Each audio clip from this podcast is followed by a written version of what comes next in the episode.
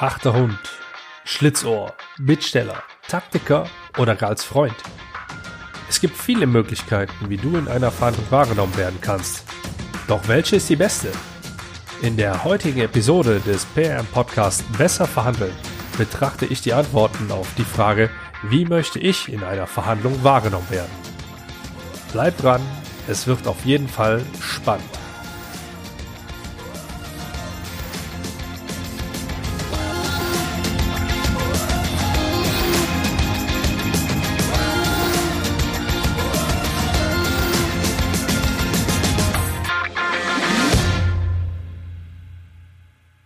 Hi, ich bin Andreas Schrader und ich heiße dich herzlich willkommen. Falls dies deine erste Episode meines Podcasts ist, dann solltest du im Hinterkopf behalten, dass ich dir und oder deinem Unternehmen auch dabei helfen kann, zukünftig bessere Verhandlungsergebnisse zu erzielen. Wer mit mir zusammenarbeitet, egal ob im Rahmen einer Beratung, eines 1 zu 1 Coachings oder durch einen oder mehrere meiner Workshops, der erzielt in seinen Verhandlungen bessere Ergebnisse. In 90 Prozent der Fällen heißt das, mehr Geld und mehr Zeit. Ende Januar bin ich auf dem Spobis in Düsseldorf gewesen. Der Spobis ist das Highlight der Sport-Business-Branche. Laut dem Sponsorsverlag, dem Ausrichter, waren über dreieinhalbtausend Besucher vor Ort in Düsseldorf. Es gab einen Expo-Bereich, in dem ausgewählte Partner aus der Welt der Technologie und Digitalisierung die Entwicklung im Sport und Business präsentierten, sowie einen Konferenzbereich, wo Vorträge und Masterclass angeboten wurden. Insgesamt gab es sehr viele Impressionen, die mal mehr, mal weniger interessant waren. Das liegt allerdings im Auge des Betrachters. Wieso zog es mich nun dorthin? Nun, in kaum einer anderen Branche wird gefühlt so viel verhandelt wie im Sportbusiness. Permanent wird über einen neuen Werbedeal hier, eine Kooperation zwischen Unternehmen A mit dem Startup B, die Implementierung von Produkt XY im Rahmen der Digitalisierung, oder gar im Wechsel von Führungskraft A zum Unternehmen B berichtet. Außerdem ist da ja noch der Transfermarkt, der eine extrem große, sagen wir mal, Strahlkraft besitzt. Und in diesem Zusammenhang taucht das Wort Verhandlung ständig auf. Es liegt demnach auf der Hand, dass gerade diese Branche sehr interessant für mich ist. Was mich sehr überrascht hat, ist die Tatsache, dass in dieser Branche allerdings sehr viele junge Menschen bereits frühzeitig eine hohe Verantwortung erhalten. Die Unternehmen vertrauen auf die jungen Wilden, ein gutes Beispiel dafür ist Dominik Bayer, der im Alter von 27 Jahren zum CEO bei Interwetten, einem Wettanbieter mit knapp 1,8 Millionen Kunden in über 200 Ländern und einem Wettumsatz von knapp 1,4 Milliarden Euro bestellt wird. Auch Daniel Sprügel, der durch seinen Sportsmaniac Podcast in der Branche einen hohen Bekanntheitsgrad erreicht hat, wird von den Branchengrößen als kompetenter Ansprechpartner in Sachen Marketing wahrgenommen. Er ist gerade Anfang 30. Neben diesen beiden gibt es noch eine Reihe weiterer Beispiele für junge Menschen, die früh sehr viel Verantwortung übernehmen, dürfen und müssen. Da stellt sich natürlich die Frage, was das für die Verhandlung bedeutet. Nun, die Schwierigkeit, vor der gerade junge Menschen in einer Verhandlung stehen und die auch ich häufig antraf und vereinzelt immer noch antreffe, ist der Mangel an Vertrauen. Die Gegenseite vertraut mir nicht. Entweder ist sie skeptisch, weil sie denkt, der will mir was andrehen, beziehungsweise mir was aus der Tasche ziehen, oder sie traut es mir faktisch noch nicht zu, diese Leistung wirklich zu erbringen. Für deine Verhandlung bedeutet das, dass du erstmal Vertrauen aufbauen musst, und zwar Vertrauen in dich und in deine Kompetenz. Damit du das schaffst, musst du zum einen dafür sorgen, dass du in deinem Gegenüber etwas Positives siehst. Dein Gegenüber stellt kein Hindernis, sondern das Puzzlestück dar, das du benötigst, um zu deinem Ziel zu kommen. Such nach Gemeinsamkeiten und spreche darüber. Ein Faible für Sport, Autos, Uhren, Essen oder gute Kleidung könnten erste Ansatzpunkte sein. Auch wenn das sehr klischeehaft ist. Selbst wenn ein sogenannter Stinkstiefel dir gegenüber sitzt, solltest du versuchen, eine positive Gemeinsamkeit bei ihm zu finden. Außerdem solltest du dir selbst die Frage stellen, wie du in dieser Verhandlung wahrgenommen werden magst. Wie eingangs schon erwähnt, es gibt viele unterschiedliche Optionen und den meisten davon bist du sicherlich auch schon mal in irgendeiner Art von Ausprägung begegnet. Ein harter Hund, der dich allein mit seinen Blicken schon eine Stufe herabsetzen mag, ist wahrscheinlich jedem schon mal irgendwo begegnet. Ebenso das Schlitzohr, dem man schon zu Beginn des Gesprächs ansieht, dass es etwas im Schilde führt.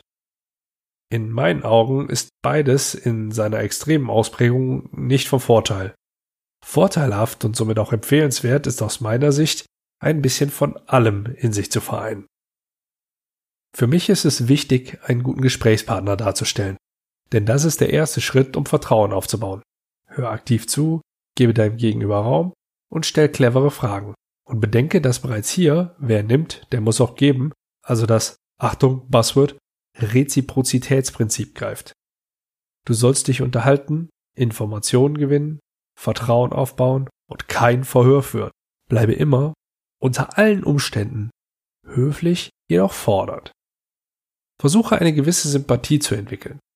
Für mich wird ein Mensch dann sympathisch, wenn er zum einen offen und zum anderen ein wenig Humor durchblicken lässt. Unter offen verstehe ich, dass er sich nicht hinter einer Maske versteckt. Für mich ist es völlig normal, in einer Verhandlung innerlich angespannt zu sein. Das mag jetzt vielleicht überraschen, doch für mich gehört es einfach dazu. Wenn ich dieses leichte Kribbeln spüre, dann weiß ich, jetzt geht's los. Und das ist auch gut und wichtig, denn dann bin ich fokussiert und achtsam. Das kommuniziere ich auch durchaus so nach draußen. Nicht selten leite ich den ersten Agendapunkt nach dem Smalltalk wie folgt ein.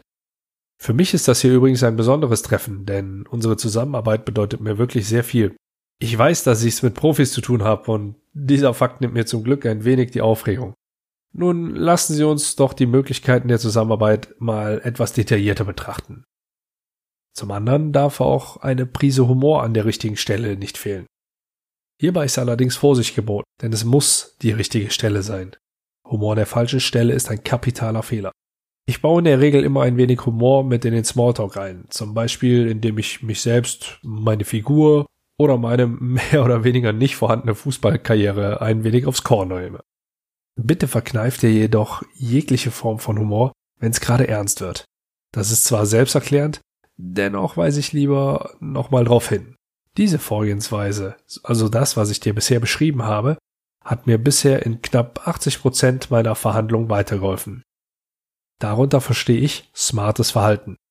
Also eine Kombination aus Höflichkeit, forderndem Auftreten sowie Offenheit und einer kleinen Prise Humor. Das stellt für mich eine sehr gute Grundlage für den Vertrauensaufbau in einer Verhandlung dar. Was wiederum niemand in einer Verhandlung haben möchte, ist ein Gegenüber, dem man nicht vertraut. Wenn du deinem Gegenüber kein Wort glaubst, dann ist in meinen Augen keine Basis für eine gute Zusammenarbeit gegeben. Wenn du tatsächlich, nicht aus taktischen Gründen, an jeder Aussage deines Gegenübers zweifelst, dann würde schwer eine, Achtung, wieder Buzzwords, langfristige und nachhaltige Geschäftsbeziehung aufzubauen. Aus diesem Grund ist der Aufbau von Vertrauen in einer Verhandlung so extrem wichtig und die Frage nach der eigenen Wahrnehmung auch leicht beantwortet. Sei der angenehmste, vertrauensvollste, jedoch auf eine charmante Art und Weise unangenehmste Verhandlungspartner, der du sein kannst. Die meisten Menschen bevorzugen den Umgang mit vertrauenswürdigen Menschen. Allerdings mag auch niemand leicht zu erreichende Ziele, zumindest nicht dauerhaft. Denn die meisten Menschen, mit denen ich zusammenarbeite, schätzen Dinge mehr, für die sie hart geackert haben. Und so verhält es sich auch mit Verhandlungen. Deshalb merkt dir bitte immer, dass es in einer Verhandlung mindestens ein bis zwei komplizierte Situationen geben sollte. Denn das festigt das Verhältnis. Man hat ja zusammen Hürden gemeistert. Und es verleiht dem Ganzen insgesamt einen besseren Touch. Wieso? Seien wir doch mal ehrlich. Wie fühlst du dich, wenn du immer alles ohne Probleme und einfach so erreichst? Bist du dann zufrieden? Hast du wirklich Spaß an einem Quick Win? Ich nicht. Und so geht's auch den meisten meiner Kunden. Also, dein Auftreten in einer Verhandlung sollte immer geprägt von Höflichkeit sein. Du sollst bereits beim Smalltalk Vertrauen aufbauen, indem du Gemeinsamkeiten suchst und ansprichst. Schaff eine angenehme Atmosphäre für die Verhandlungen und sei stets achtsam. Bleibe trotz aller Höflichkeit fordernd und bestimmt. Baue unter Umständen ein bis zwei komplizierte Situationen in die Verhandlung mit ein, damit das Resultat nicht als einfach erreichtes Ziel in Erinnerung bleibt. Wenn du diese Tipps für deine nächste Verhandlung berücksichtigst, dann wirst du mit Sicherheit besser verhandeln. Möchtest du tiefer in das Thema eintauchen? Kein Problem. Besuche meine Homepage und bewerbe dich für ein Coaching bei mir oder sichere dir ein Ticket für einen meiner Workshops. Der nächste offene Workshop, Erstklassig verhandeln, findet am 15.03.2019 im Berliner Olympiastadion statt.